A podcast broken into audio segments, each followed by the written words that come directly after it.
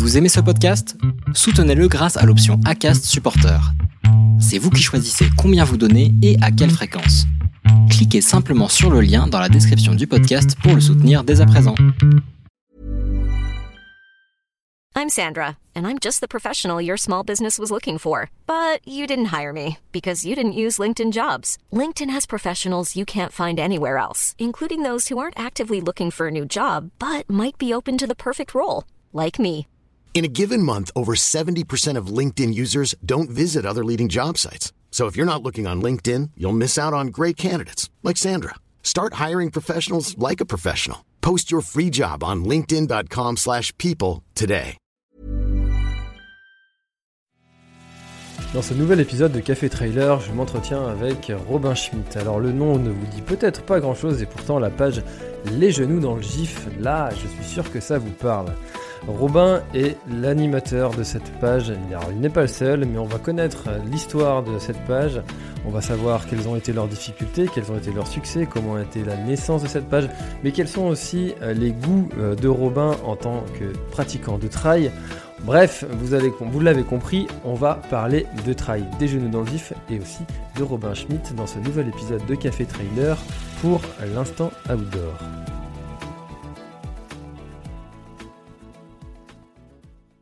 Bonsoir à tous, bonsoir Robin, merci d'avoir accepté mon invitation. Comment vas-tu Robin? Salut François, eh ben, écoute, euh, merci beaucoup. Euh, bah, écoute, ça va, ça va très très bien. Il fait beau chez toi en ce moment à Annecy?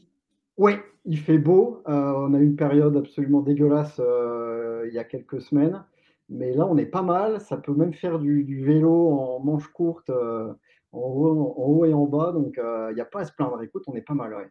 Trop bien. Eh ben écoute, euh, ça va peut-être surprendre euh, toute la France, mais en Bretagne, c'est pareil. Voilà. Je suis pas, ouais, je suis pas totalement certain, mais Euh, bon alors Robin, euh, j'ai l'habitude de commencer euh, tous nos échanges sur Café Trailer par la même question, c'est que tu nous racontes ton premier trail. Mon premier trail, eh ben, figure-toi que c'était en, que c'était en Espagne. Euh, j'avais déjà commencé le trail à l'époque euh, pour mes études. J'étais euh, j'étais à Bordeaux. Donc autant te dire que au niveau du trail, c'est là que j'ai découvert le trail, aussi paradoxal soit-il. Désolé pour tous les Bordelais, mais on peut pas dire que ce soit forcément une, une terre de trail. Et, et du coup, j'ai voilà, découvert le, le trail là-bas. J'ai commencé un peu à m'entraîner et puis ensuite. Euh, pareil pour les études, je suis parti euh, en Espagne, donc à, à Madrid. Et puis là, j'avais intégré un club euh, directement. Je me suis dit, bah, c'est l'occasion de, de s'intégrer un peu à la culture espagnole euh, plutôt que d'aller d'aller faire la fête tous les soirs. Va essayer de te trouver un club de course à pied. Et d'ailleurs, pe- petite anecdote, c'est marrant, ils ont le- une spécificité en Espagne. Enfin, maintenant, ça devient de plus en plus en, en France, mais il y a vraiment des clubs de trail, euh, chose qu'il n'y avait pas forcément en France à l'époque où c'était plus des clubs d'athlétisme. Et là, c'est vrai que a- j'ai rencontré voilà, vraiment des coureurs en montagne. Et euh, au fur et à mesure des semaines, ils m'ont dit ah, tiens, tu devrais faire une course. Et euh, je crois de mémoire que c'était un 17 ou un 19 km, un truc assez montagneux parce que Madrid, euh, tout autour, il y a de, la Sierra, quoi, donc c'est, euh, euh, il y a quand même de belles montagnes. D'ailleurs, il y a de la neige l'hiver, une station de ski, etc. Et euh, j'étais probablement en confiance et je suis parti en fait, euh, en fait, euh, bah, en fait premier quoi, vraiment sur le sortie du village, j'étais premier. Sauf qu'on m'avait pas dit que bah, ça se faisait pas quoi. Enfin, il fallait un certain niveau en fait pour pouvoir prétendre à ça. Et il y avait des types comme Jesus de la Morena. Enfin bon, c'était c'était un, un délire. Michael Caballero. Enfin c'est des, des types en Espagne quand même assez connus. Et, et en fait j'ai fait que rétrograder. Donc en fait, euh, ça a été un calvaire parce que je suis passé bah, de la première place, alors pas longtemps, hein, euh, sorti du village, euh, et petit à petit, j'ai commencé à rétrograder, rétrograder, je me suis pété la gueule dans la première descente, et, en fait, ça a été un calvaire, mais vraiment un calvaire. Et, et j'étais content d'arriver, j'avais l'impression d'avoir fait 120 bornes, j'en avais fait 17 ou 19. Et non, non, épreuve, franchement, première épreuve bien douloureuse. Là, pour le coup, alors que c'était pas forcément une course trop trop longue, mais euh, ouais, ça m'a calmé euh, d'entrée de jeu, quoi. Ah bah, c'est ce qu'on appelle euh, l'expérience. Voilà, on apprend de ses erreurs. Donc la prochaine course, tu vois, je suis parti un tout petit peu moins vite, quoi, histoire de en fait, de ne pas être au seuil, en fait, quand tu, quand tu sors du village, voire carrément à VMA, en fait. Quoi. Mmh. Et alors, tu, dis que c'était un, calvaire, mais pourquoi avoir remis un dossard? Ben, En fait, j'ai toujours aimé, en fait, ben, j'ai toujours aimé un peu la montagne, j'ai toujours aimé le sport, j'ai fait beaucoup de sport avant de voilà avant de me mettre au trail euh, du coup euh, il y a plus d'une dizaine ouais, il y une dizaine d'années. Euh, et puis bah, j'aime ça peut paraître un peu surprenant mais en même temps on est entre trailers et je pense que ça choquera personne de dire ça mais j'aime souffrir en fait. Donc enfin j'aime souffrir d'une certaine façon. Je suis pas forcément sadomasochiste mais mais voilà j'aime souffrir enfin j'aime l'effort en fait l'effort d'endurance euh, que ce soit à vélo, à pied, etc. Et, euh, et puis, bah, en fait, euh, c'est quand même un truc assez, assez simple, assez basique. En plus, en étant étudiant, voilà, tu n'as pas forcément. je veux dire, moi, j'avais pas de vélo à l'époque. c'est difficile, enfin, c'est pas toujours facile de, par exemple, je sais pas, de se mettre à une activité où il y a besoin de matériel, d'une équipe, etc. Et finalement, d'aller courir tout seul ou avec ce groupe d'entraînement, en fait, c'était aussi une solution de facilité. Et puis, bah, l'effort est vachement plaisant, en fait, euh, de courir en montagne, euh, euh, de voir un peu les kilomètres au fur et à mesure des mois et des années où tu as la capacité d'aller plus vite, de se fatiguer moins, etc. Donc, moi, je pense qu'on a, tous, a tous mis un pied dans l'engrenage de la même façon. Quoi. Ouais, c'est clair que ça, ça, apporte aussi des.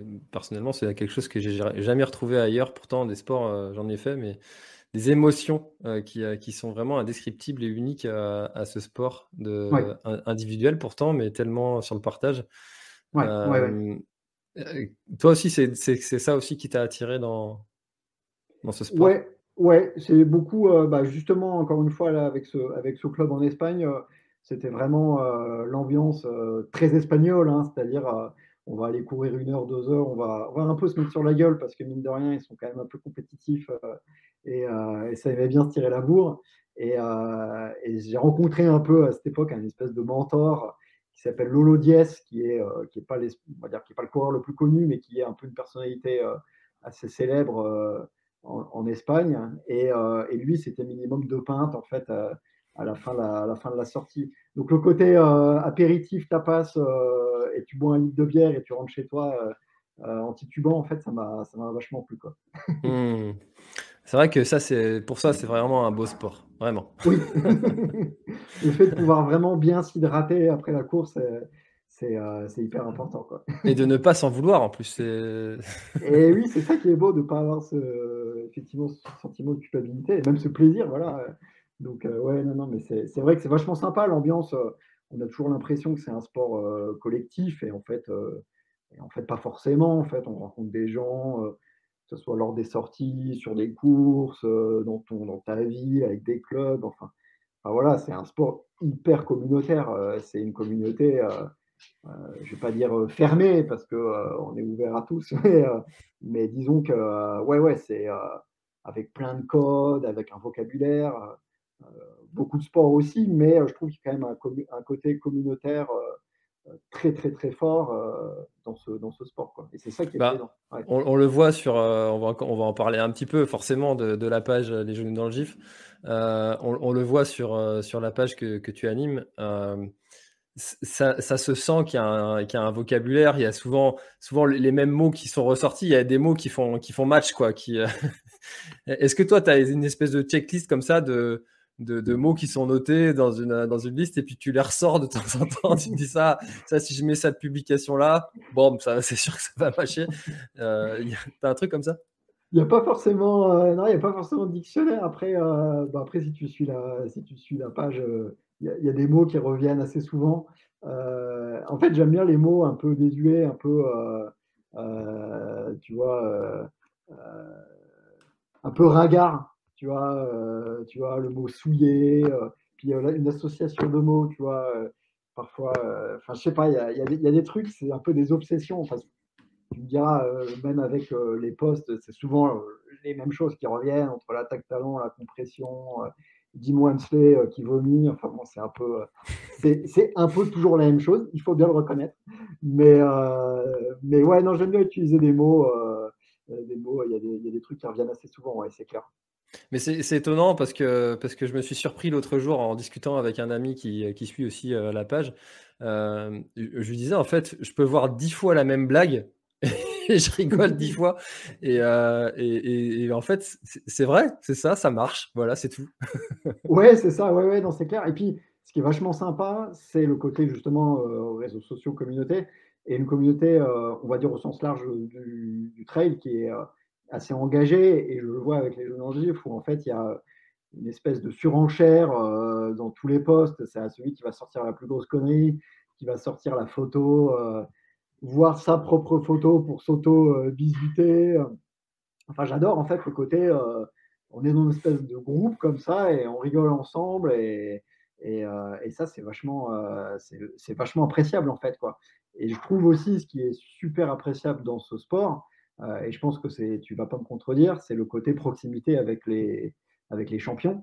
Euh, tu as eu déjà une, paire de, une paire d'artistes dans, ton, euh, dans tes directs et, je pense que la proximité, la facilité avec laquelle il est possible de, voilà, de s'entretenir, de discuter, que ce soit sur une course ou voilà, dans un podcast, une vidéo, un live, ça c'est incroyable. Je veux dire, on compare à d'autres, d'autres sports qui sont certainement aussi beaucoup plus professionnels mais ça existe, ça existe presque pas.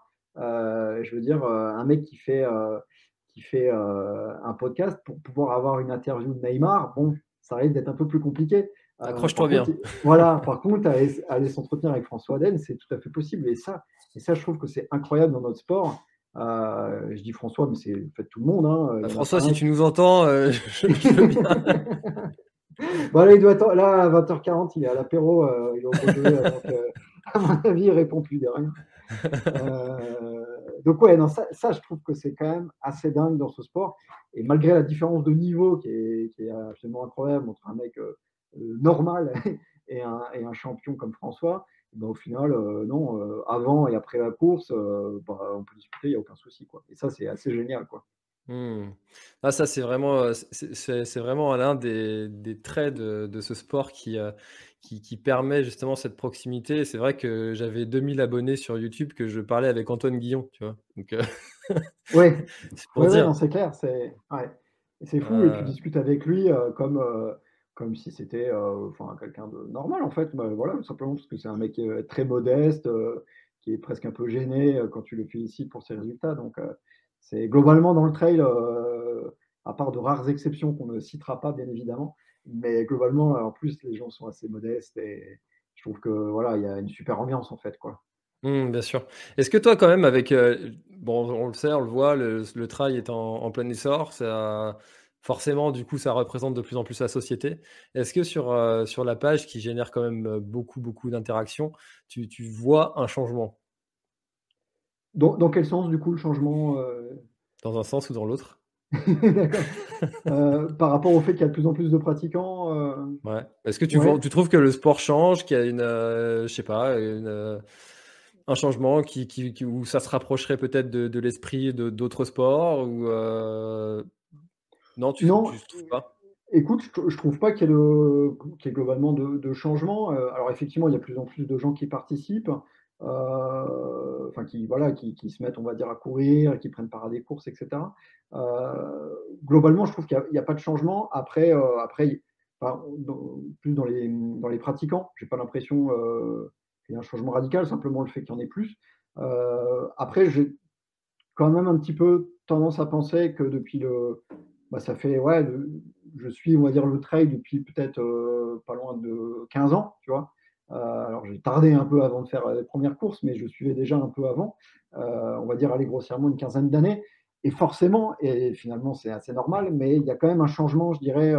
Euh, bah voilà, il y a des, simplement des coureurs qui sont partis à la retraite. Je sais que tu avais interviewé Thierry Breuil, qui, voilà, dans les années, à la fin des années 2010, enfin, à la fin des années 2000 plutôt, début 2010, qui était super super costaud et c'était l'un des meilleurs Français, voire du monde, un Thomas Laure Blanchet.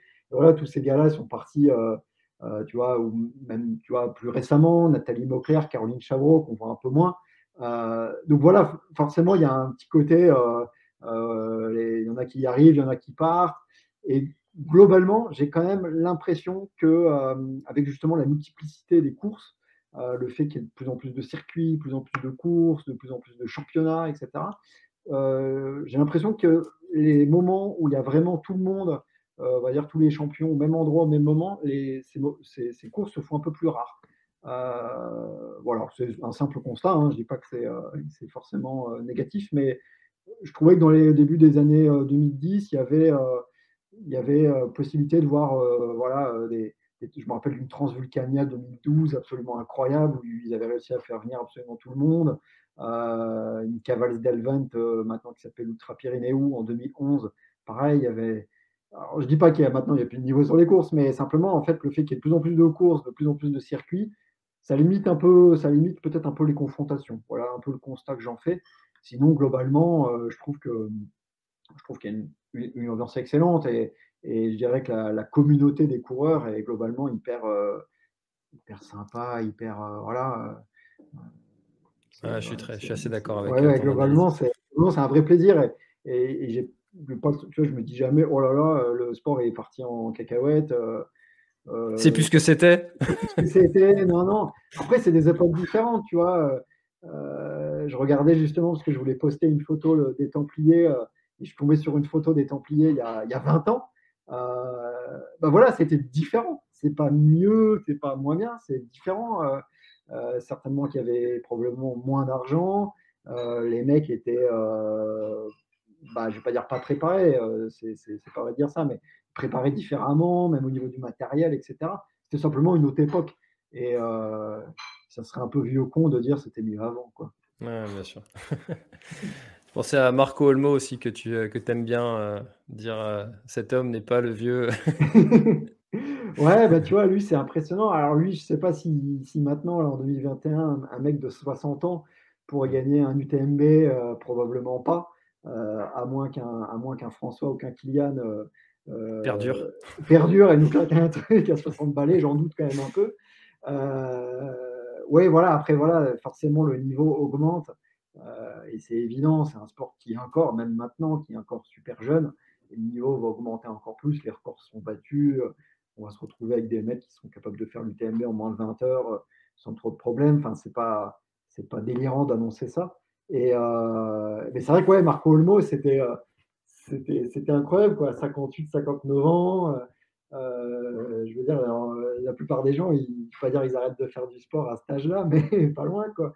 Et enfin pour voilà pour certains, et, et, lui qui gagne un UTMB à cet âge-là, qui fait des marathons et ça, des cro-magnons et tout. Euh. Ouais, c'est des exemples. Et, je trouve que c'est intéressant aussi les, euh, les mecs qui, voilà, qui arrivent à perdurer, parce que lui, il court encore. Hein. Euh, pas, peut-être pas au niveau qu'il avait il, y a, il, y a, une dizaine d'années, mais sinon, ouais, ouais c'est clair. Ah bah c'est que des, profils dont on peut s'inspirer et, personnellement je l'ai déjà dit plusieurs fois, mon objectif c'est d'être un jour le plus vieux sur une course. Euh. on, viendra, on sortira de l'EHPAD à, 110 ans et puis on mettra un dossard. Puis Ou juste faire attention à la barrière et puis le reste, ça passe. oui, oui, voilà, c'est ça. Parce que si c'est juste être sur la ligne de départ, je veux dire, tu peux, voilà, après arriver, c'est autre chose. c'est ça. Euh, alors, Robin, j'aimerais qu'on vienne un peu sur la, naissance euh, des genoux dans le GIF. Comment est-ce que cette page est née? Et bien justement, écoute, c'était en, 2013. Euh, euh, j'étais encore en Espagne, parce que du coup, j'y suis resté euh, pas mal d'années.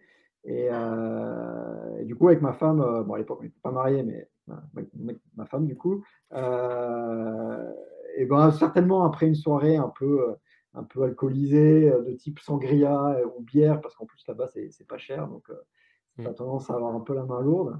En fait, à l'époque, on suivait pas mal les tumblers tu sais, c'est euh, une espèce de plateforme qui maintenant est quasiment, enfin qui est complètement has mais euh, en gros, les Tumblr, c'était, euh, comment dire, ouais, une, plateforme sur laquelle tu pouvais créer une page, et puis, et puis à l'époque, la mode, c'était mettre des gifs, donc ces petites vidéos qui tournent en boucle de façon, de façon infinie.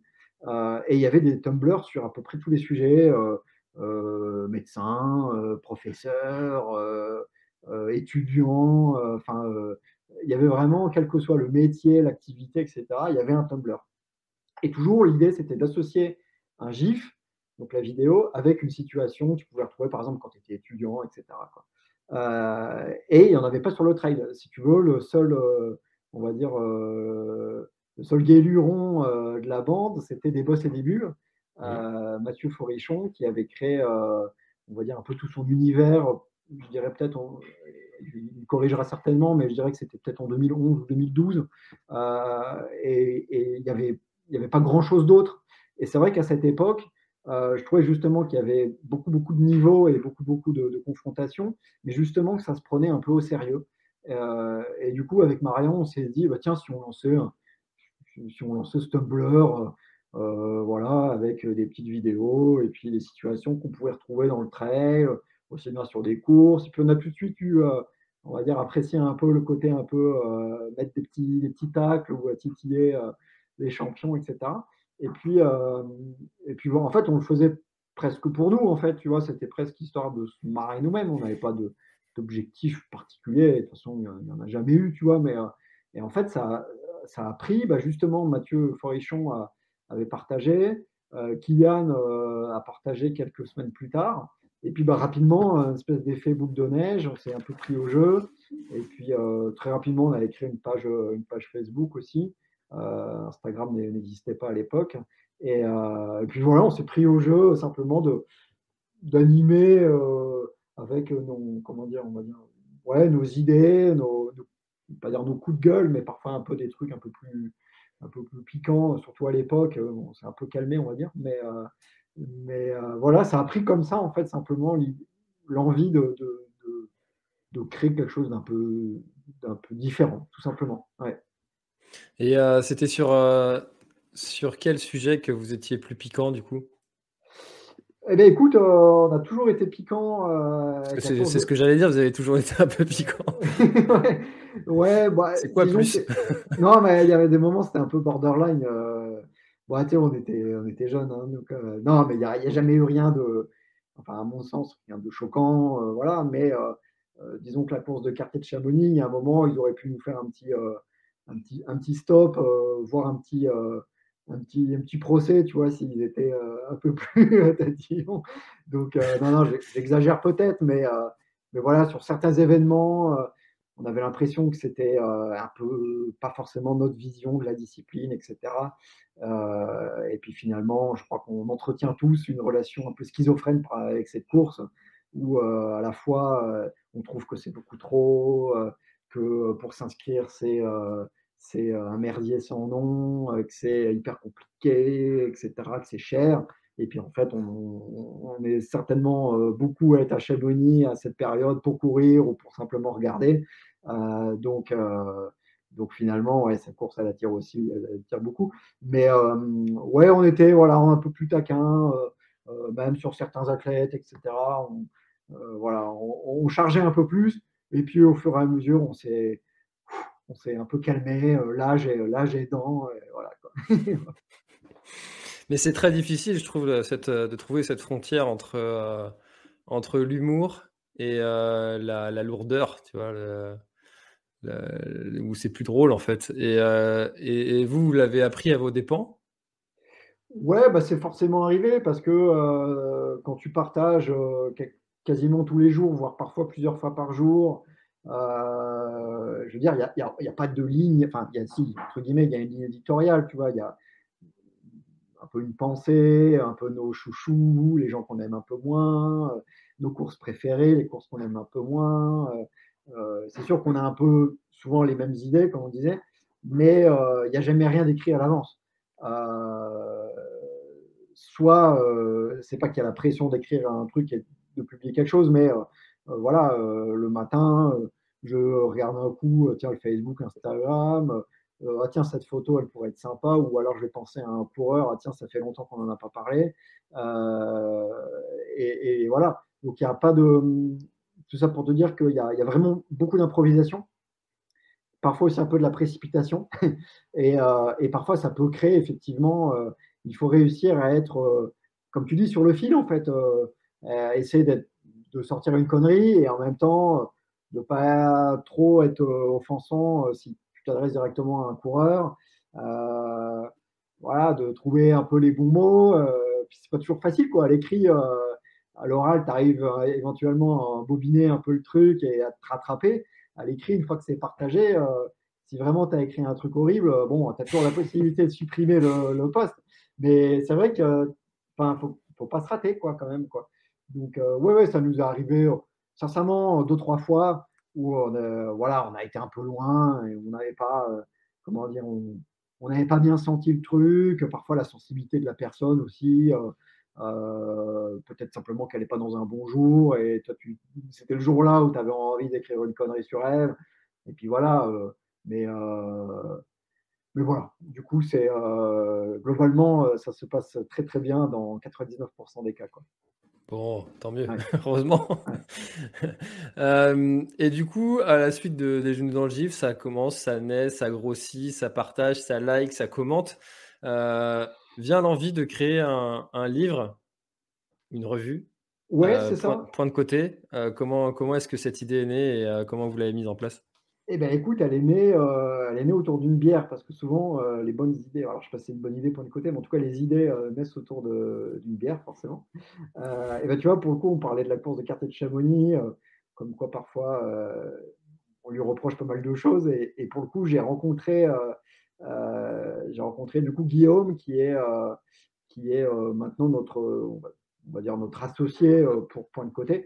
Donc on est dans l'aventure point de côté, on est, on est trois, donc il y a Marion, euh, Guillaume et moi. Euh, et du coup, j'ai rencontré Guillaume euh, en 2017, justement à Chamonix, et, et on, voilà, on fait connaissance simplement. Ah, tiens, tu fais quoi? Donc je raconte un peu, et puis il dit et toi Donc oui, il venait plus du milieu de l'édition. il avait déjà écrit des romans. Et il était journaliste, il a plein de cordes à son arc, il fait à peu près tout je crois qu'il n'est pas, il est pas élagueur ni euh, apiculteur. C'est les seuls trucs qu'il ne fait pas. Il est pilote de ligne. Mais non, non, il fait vraiment beaucoup de choses. Il est photographe, réalisateur. Enfin bref, il a le temps. Il, il a une famille, il a des enfants. Enfin, ouais, je ne sais pas comment il fait. Quoi.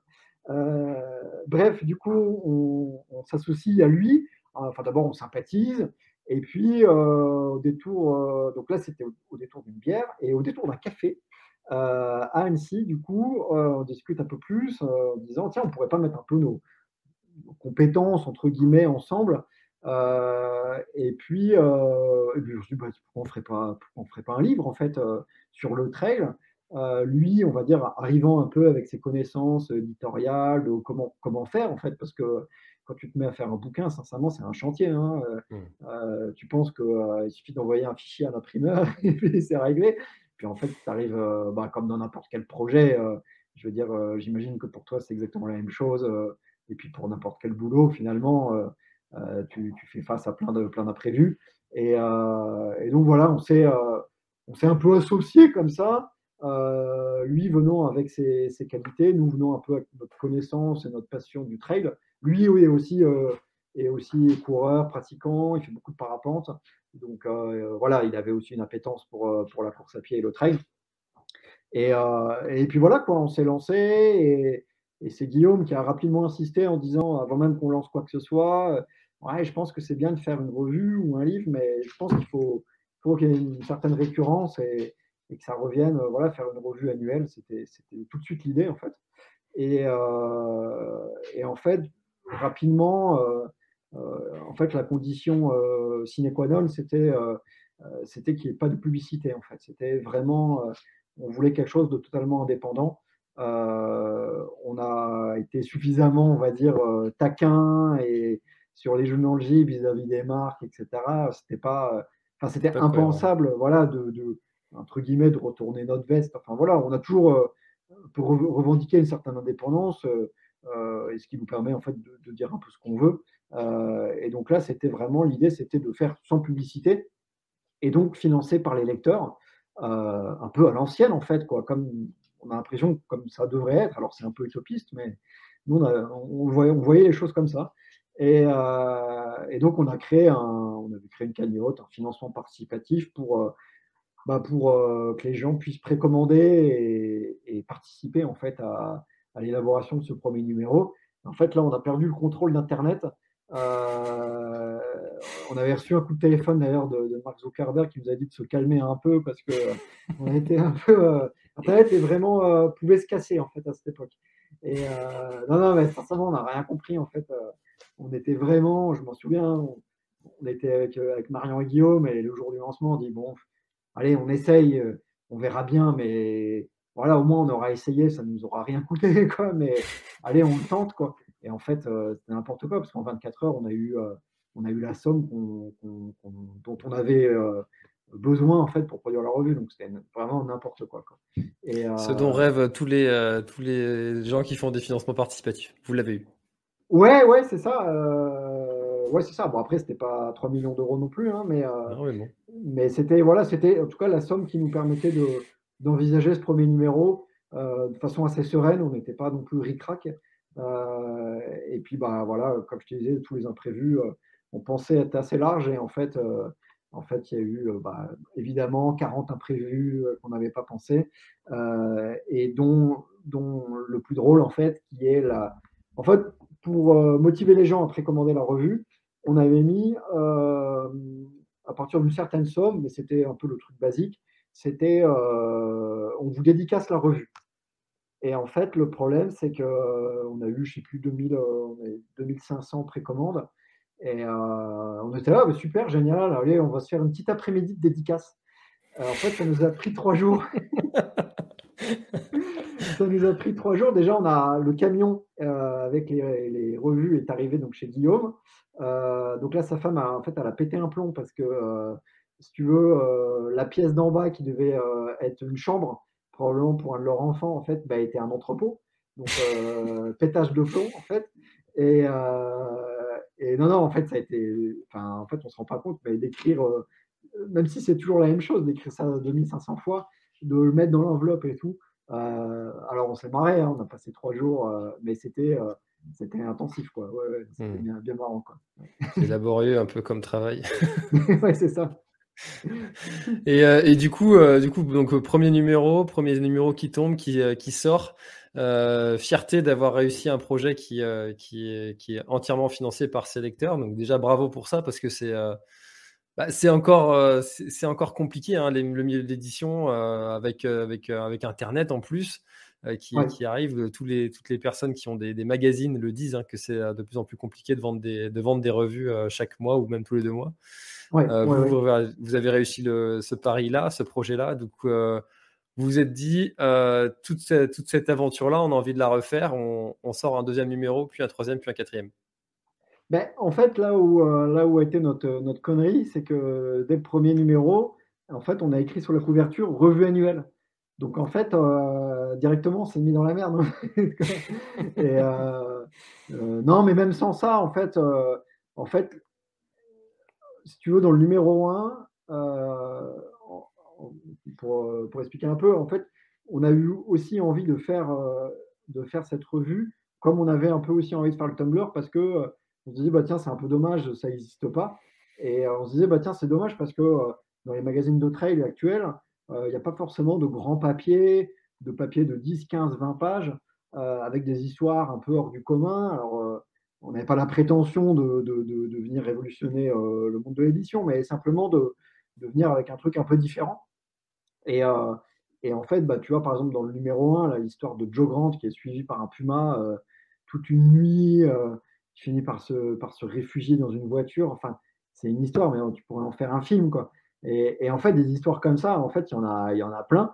Et, et on trouve que c'est les histoires les plus géniales. Et, du coup, bah, dès le numéro 2, il y avait, euh, avait d'autres histoires qu'on avait envie de raconter. Euh, euh, David Briand, là, qui est un coureur de Lyon, qui fait des ultra trails, mais qui fait aussi des, des ultras en natation.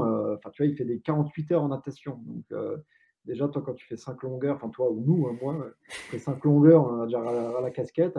Euh, puis voilà, c'est un type qui a eu en plus un, accident de, voiture. Enfin bref, on aime bien les histoires un peu, un peu hors du commun, avec des, morceaux de vie comme ça, euh, des, on va dire des gens euh, du quotidien, enfin des gens normaux en fait, qui ne sont pas forcément des champions, mais, euh, mais en fait qui ont, qui ont, des histoires extraordinaires. Et ça, je trouve c'est vraiment fascinant. Donc il y avait matière en fait à faire rapidement un numéro 2, et puis un numéro 3, un numéro 4, et puis, Et puis bah, là, c'est, on va essayer de, de, continuer sur cette lancée. Et puis on a pas mal d'autres d'autres d'autres idées, de se diversifier un peu, de rester évidemment dans, on va dire dans la production de livres, mais de changer un peu de, d'aller explorer un peu d'autres thèmes. Donc mmh.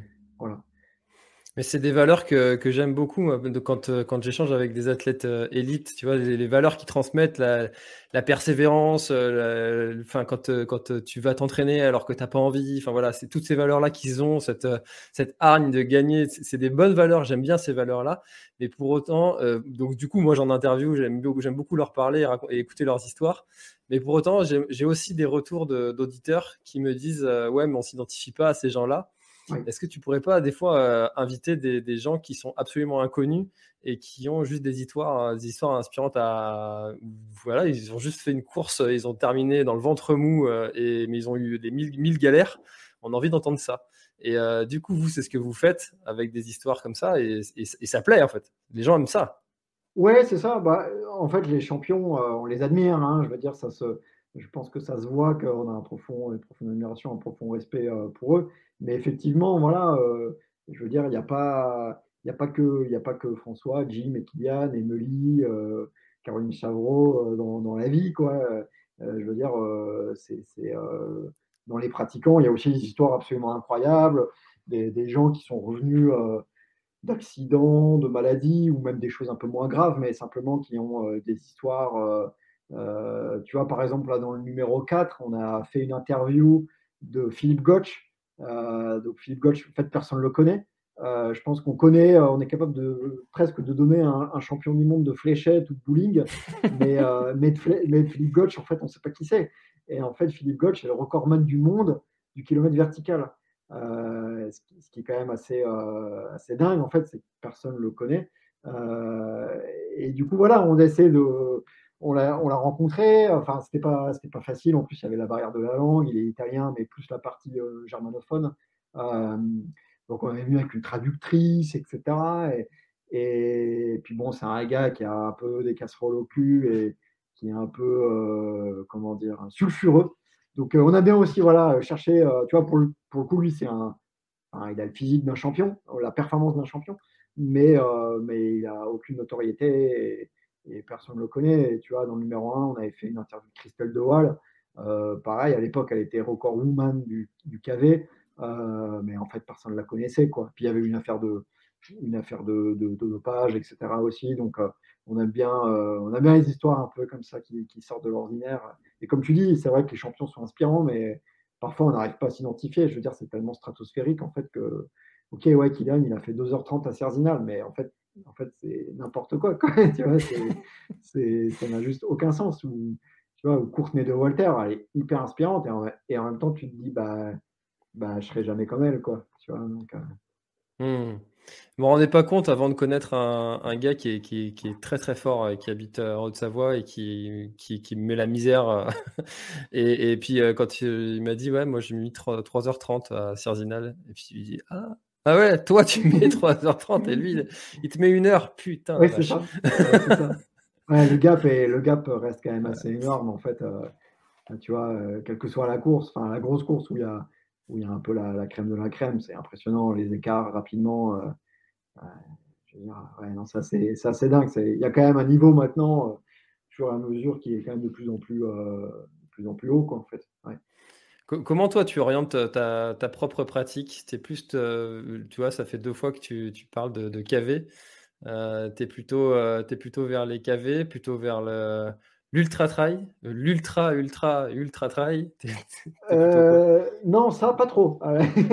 alors j'ai beaucoup été faire en voie, entre guillemets, faire l'assistance. J'avais fait l'assistance de mon père au Grand Raid. C'était un truc c'est limite. Bah, de toute façon, ça, j'ai toujours revendiqué. Je trouve que faire l'assistance de quelqu'un, c'est plus fatigant que de courir la course. je suis d'accord. Euh, on ne se rend pas compte, mais, euh, mais euh, parce qu'en fait, quand tu cours, tu cours, mais tu n'as pas de pression quelque part. Quand tu dois être là à l'heure, prendre la bagnole, te garer, machin. Surtout au Grand Raid. Surtout au Grand Raid. Là, c'est une mission, c'est clair. mais non, non, mais du coup, non, je, je suis vraiment, en ce moment en tout cas, et puis depuis, on va dire 2-3 ans, vraiment obsédé par le, kilomètre vertical. je pense que ça, je pense que d'une manière générale, quels que soient les coureurs, en fait, on, va vers nos, un peu nos qualités, nos, notre goût, en fait. Voilà, moi, je, vois rapidement des gens qui, commencent, qui peuvent courir un 50 km sans trop de problèmes. Euh, tu vois, moi, 50 bornes, je trouve ça déjà long, en fait. Et il y a des gens qui rapidement vont se mettre sur un ultra trail. Ouais, ça ne me pose pas trop de problèmes, euh, j'arrive à encaisser. Et euh, par contre, les mecs, ils pourraient jamais faire un KV. Pour eux, c'est beaucoup trop intense, c'est vraiment se faire mal. Donc, euh, je trouve que, en fait, naturellement, on va vers un peu ce qui nous, ce qui nous plaît et aussi vers, euh, là où on est un peu bon, en fait. Enfin, même si on n'est pas le top du top, mais vers là où on se défend le mieux, en fait. Quoi. Et c'est vrai que le KV, je trouve que c'est. Euh, moi, j'adore l'effort, j'adore l'effort violent, assez court, intense. Et puis, j'aime bien le côté un peu symbolique, en fait, d'aller en haut de la montagne, en fait, de partir souvent d'un village euh, voire même à côté d'une église. J'aime bien le côté église et croix au sommet. Euh, je, trouve ça, je assez joli. Et euh, donc, ouais, j'aime bien, j'aime bien l'effort, j'aime bien le côté un peu, euh, pas dire spirituel, mais j'aime, ouais, beaucoup. Hein. Donc là, en ce moment, là, depuis, depuis 2-3 ans, c'est, c'est beaucoup de, beaucoup de KV. Voilà. Hmm. Bah, je t'inviterai au, au KV de Bretagne. D'accord. Qu'il va falloir creuser pour pouvoir faire. Ou alors faire, euh, ou alors faire 5 fois 200 mètres de dénivelé. Euh, c'est ça. Déjà, on a des téléphériques. Hein. Ça existe. Ah oui, c'est vrai. Oui, c'est vrai. Euh, ouais, non, mais je suis assez d'accord avec le, le, coup de. J'ai jamais fait de KV et le coup de on s'oriente vers, vers ce, ce, dont on est bon. c'est intéressant, ça. Instinctivement, on va aller vers, vers quelque chose dans lequel on se sent bien. Même bah, s'il y, a, y a, ça fait toujours bien à la machine à café de dire que euh, tu as fait la course la plus longue euh, du week-end. C'est ça. Euh, ouais, c'est sûr que ça sera toujours plus classe de dire j'ai terminé l'UTMB ou Grand Raid sans forcément donner le temps que de dire j'ai fait 30 minutes sur KV, ça va pas trop parler. Alors que si tu fais 30 minutes sur KV, a priori, c'est quand même plutôt, plutôt l'un des meilleurs du monde. mais ouais, ouais, non, c'est c'est vrai que l'ultra trail, bah, voilà, ça, ça c'est un peu le truc euh, central, euh, un peu la référence maintenant, en fait. Euh, c'est ça qui paraît, moi, qui parfois me choque et, et qui me surprend, c'est quand même le truc un peu le Graal, mais en fait, si on, s'arrête deux minutes, en fait, c'est n'importe quoi, quoi. Je veux dire, c'est des distances de dingue, des dénivelés absolument monstrueux. il faut, il faut marcher ou courir la nuit. Euh, tu passes une nuit, deux nuits, trois nuits dehors.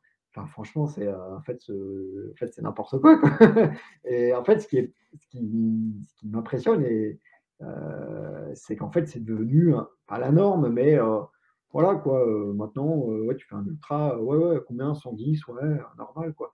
Je trouve que quand, en plus, tu vois, on est vraiment dans entre nous, entre guillemets, tu vois, dans la communauté des coureurs, c'est ça paraît un peu fou en fait et puis quand tu discutes avec quelqu'un qui connaît pas du tout euh, la course à pied, le trail, euh, là, il te prend juste pour un fou, en fait. Quoi. Mais il y a quand même une banalisation un peu des distances qui est impressionnante. C'est vrai que dans ce milieu, quand, tu es dans le milieu, c'est euh, ça. quand tu quand en sors un peu, le gars te dit 50 bornes, j'ai déjà la flemme de les faire en voiture. si tu sors un peu de, de, ce milieu-là, tu te rends compte que c'est pas si banalisé que ça. Mais par contre, quand tu es dedans, et c'est un peu je, milite un peu pour ça aussi, de, revenir, euh, d'insister pour que, de dire que les gens, quand ils te disent ouais, mais j'ai fait que le 50, ils, se, ils se, dévalorisent eux-mêmes en fait. Euh, Exactement. Alors que faire 50, tu regardes un peu autour de toi, euh, dans ton entourage, il n'y a pas grand monde qui fait 50 bornes le week-end. Quoi. Ah, mais je suis complètement d'accord avec toi. Je, il y a, je, je, trouve, je pense qu'on peut prendre son pied avec n'importe quelle distance.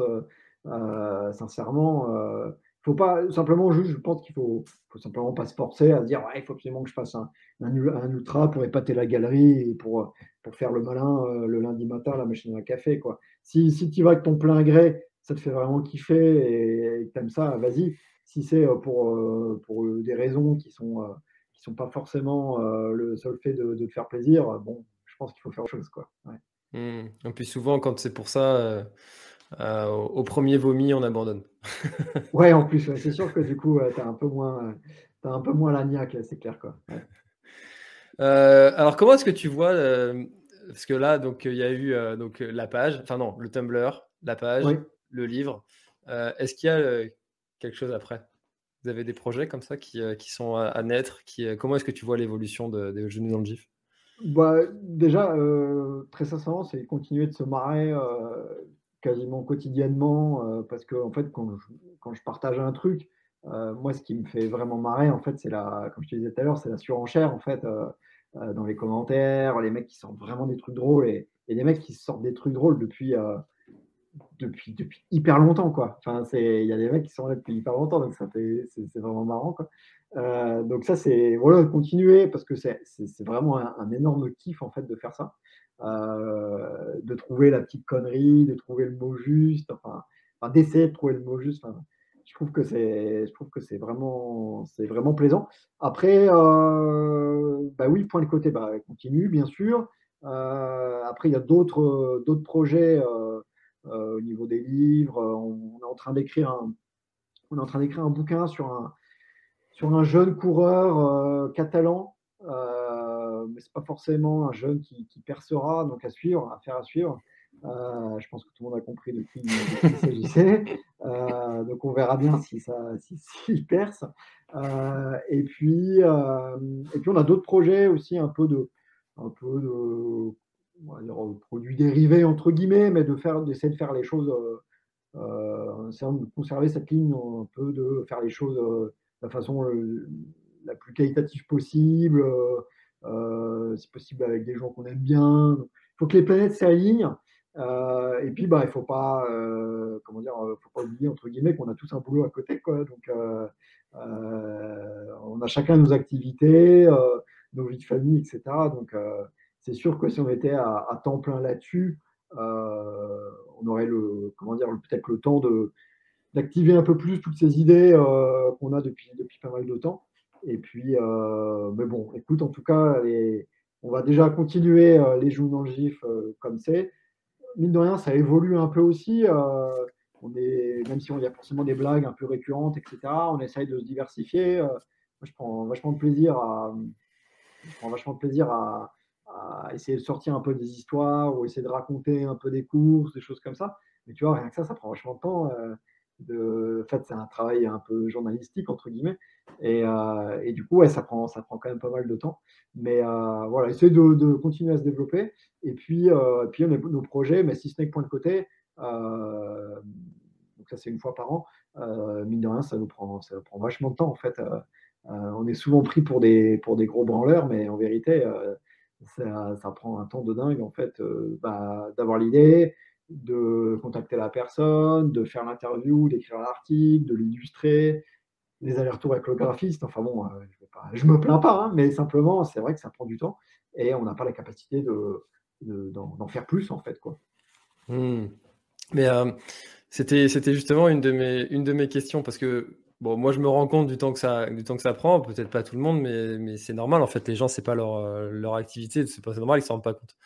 Et et je, voulais savoir si justement tu étais à plein temps, s'il y avait quelqu'un qui était à plein temps sur ce projet-là. Euh, du coup, la réponse est non. Ouais, non, la, réponse est non, et c'est aussi par, euh, c'est une, réelle envie. En fait, c'est pas, pas parce qu'on n'a pas les moyens de, se rémunérer pour en vivre euh, complètement. C'est un, un, vrai choix, on va dire, d'avoir chacun nos activités à côté qui ont, qui ont parfois rien à voir avec le monde de la course à pied et le trail. Euh, mais euh, voilà, on a toujours considéré que les jeux dans le livre, c'était un peu un délire euh, qu'on fait sérieusement, entre guillemets. Hein. Le but, c'est pas d'arrêter du jour au lendemain, mais, mais ça reste un peu un loisir, une passion, et on veut surtout pas se mettre la pression avec ça, à se dire, oulala, il faut absolument que ça sorte, oulala, si ça marche plus, on est foutu, voilà, il va falloir vendre le chien, etc. C'est pas, le but. faut que ça reste du plaisir. Euh, tu vois, le trail, euh, le trail euh, on le pratique en étant, en étant amateur. même si on essaye de, on s'entraîne, etc. Et en fait, on retrouve un peu le même fonctionnement, c'est-à-dire on fait la chose sérieusement, mais sans se mettre trop de pression. voilà, ça reste du loisir en fait. Hmm. Alors, il y a, Pierre qui, qui, demande une info sur Truder. Oui, alors c'est bien Pierre, je vois, qu'il y en a qui suivent. Euh, on a tenté euh, il, y a quelques, mois, en fait, avec euh, Jean-Baptiste Chandelier, qui est un parapentiste assez connu. si tu veux, il y a pas mal de vidéos de lui qui circulent sur, sur Internet où il est une de ses spécialités, tu vois, c'est vraiment d'être au ras du sol, etc. C'est vraiment un mec qui, qui, maîtrise vraiment, vraiment sa voile. et du coup, en fait, il avait voulu lancer une, euh, une, revue de trail, euh, pas une revue de trail, lapsus, une revue de parapente. Euh, et en fait, malheureusement, pour, pour, plein de raisons, ça n'a pas pu voir le jour. on retentera peut-être le coup peut-être dans les prochains mois, les prochaines années, euh, prochain, prochain siècle, on, ne sait pas. Mais, mais écoute, pour le moment, le projet est en suspens. les planètes ne sont pas alignées en fait comme, comme on voulait, et c'est, ça a été un peu plus compliqué que prévu. Voilà, donc là, on se concentre, on reste concentré, on va dire, sur, euh, sur, sur, point de côté. Voilà. Hmm. Super. Eh ben, écoute, euh, merci euh, Robin. Est-ce qu'il y a quelque chose que tu aurais aimé ajouter, dont on n'aurait pas parlé ce soir et que tu penses que si on n'en parle pas, on aura fait, on aura passé une mauvaise soirée Alors déjà, la, soirée est excellente. Euh, mais on n'a pas. d'accord. non, mais je pense qu'on, je pense qu'on a fait, le, on a, on a fait le tour. Écoute, euh, euh, c'est vrai, je, je, le reconnais, je, je fais un peu mon mea culpa dans tout ce qui est poste, etc. On parle beaucoup des Alpes, beaucoup des courses qui se passent dans les Alpes, parce que voilà, parce que déjà on y habite. Et puis, euh, et puis bah, le terrain de jeu est forcément assez sympa. Il y a pas mal de grosses courses là-bas. Mais du coup, je tiens à présenter euh, solennellement mes excuses pour tous les Bretons euh, dont on ne parle jamais. Alors qu'on en discutait tout à l'heure en off. Et c'est vrai qu'en fait, tu disais que c'était une terre de trail. En fait, on, le voit, il y a beaucoup de pratiquants. Et, on le voit aussi bah, voilà, dans, dans le, un peu les champions qui sortent de, qui sortent de Bretagne et qui vont parfois claquer des trucs assez costaud, que ce soit à la Réunion ou autre. Donc, euh, toutes mes excuses, euh, voilà, et je voudrais qu'on parle euh, un peu plus de, la Bretagne. Ah bah voilà, vous l'aurez entendu pour la première fois dans un café trailer, les genoux dans le gif présentent ses excuses à la Bretagne. Ça fait un très très beau titre putaclic ça.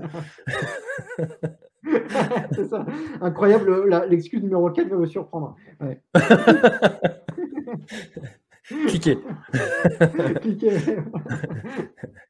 Euh, ouais, bah c'est, mais c'est vrai. Hein, bah on en parlait en off. Euh, c'est vrai que la terre, la, terre de Bretagne, enfin la terre de Bretagne, Bretagne, euh, la Bretagne est une vraie belle terre de trail avec des champions. Je me demande comment ils font d'ailleurs. Jean-Marc Lavigne, là, des Jérôme Lucas qui vont aller claquer des, des, sixièmes sur sixième ou huitième, je sais plus, sur la, la, Swiss Peak 360, enfin des courses incroyables sans avoir de montagne. Voilà, bon, ils, font, ils font des stages en montagne, mais, mais enfin voilà, donc il y a des très très bons Bretons et, euh, et il y aura deux teams euh, bretonnes euh, sur le Grand Raid de la Réunion qu'il faudra suivre. donc le team Bretagne Ultra Trail, le, le team du Challenge West Trail Tour. Donc voilà, il y a, y a, du monde, il y a du monde. Il y a, David, David Pasquieu aussi à une David époque. Pasquieu aussi, qui, bien, qui est toujours présent en fait, il me semble. Ouais, ouais, il fait encore quelques courses. Il y a Christophe Malardet aussi, qui, bon, un petit peu moins, mais, mais qui était excellent. Il y, a, y, a du gros, gros client. Oui, ouais, c'est ça. Bon, bah écoute, à l'occasion, écoute, quand on daignera quitter nos, nos, montagnes, on, on, viendra courir quand même en Bretagne parce qu'a priori, ça vaut le détour. Quoi. Ouais, bah avec grand plaisir, vous serez très très bien reçu. avec plaisir. tu as bien compris qu'il fallait une bière à l'arrivée, c'est tout ce qui compte. Quoi. Pas de problème. Alors là, par contre, je pense que le défi, ça va être de suivre la cadence. Et euh, il y a, là aussi, il y a du client. oui, c'est ça, c'est clair. C'est clair, c'est clair. Eh ben, écoute, merci beaucoup, euh, Robin, pour, euh, cette petite heure d'échange. Euh, c'était vraiment très sympa d'en savoir un petit peu plus sur les Jeunes dans le sur toi aussi, parce que c'est toi qui représente un petit peu l'équipe, parce qu'il y a une équipe derrière. et puis aussi de savoir un petit peu plus ton, parcours. C'était très sympa. Merci beaucoup. Bah écoute, merci à toi, François. Bon, bon voyage à la Réunion. Et puis, et puis donc, bah, à, bientôt en Bretagne. Hein. Je crois que le rendez-vous est pris. On n'a plus le choix, quoi. C'est noté. Allez, à bientôt. Merci beaucoup. À bientôt. Salut. Ciao, ciao. Cet épisode est maintenant terminé, merci de l'avoir écouté jusqu'au bout et si vous êtes encore là c'est sûrement qu'il vous a plu, alors n'hésitez pas à le faire savoir autour de vous, c'est la meilleure façon de faire connaître le podcast L'Instant Outdoor. Parlez-en, partagez les épisodes, merci beaucoup pour votre fidélité et à très très bientôt dans un prochain épisode.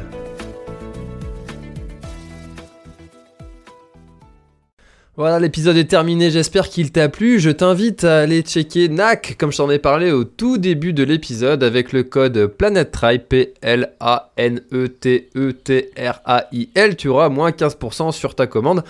Et moi, je te souhaite un très, très, très, très, très bon footing, très bon trajet. Bref, ce que tu es en train de faire, je te le souhaite un très bon. Allez, à bientôt dans un prochain épisode. Bye bye.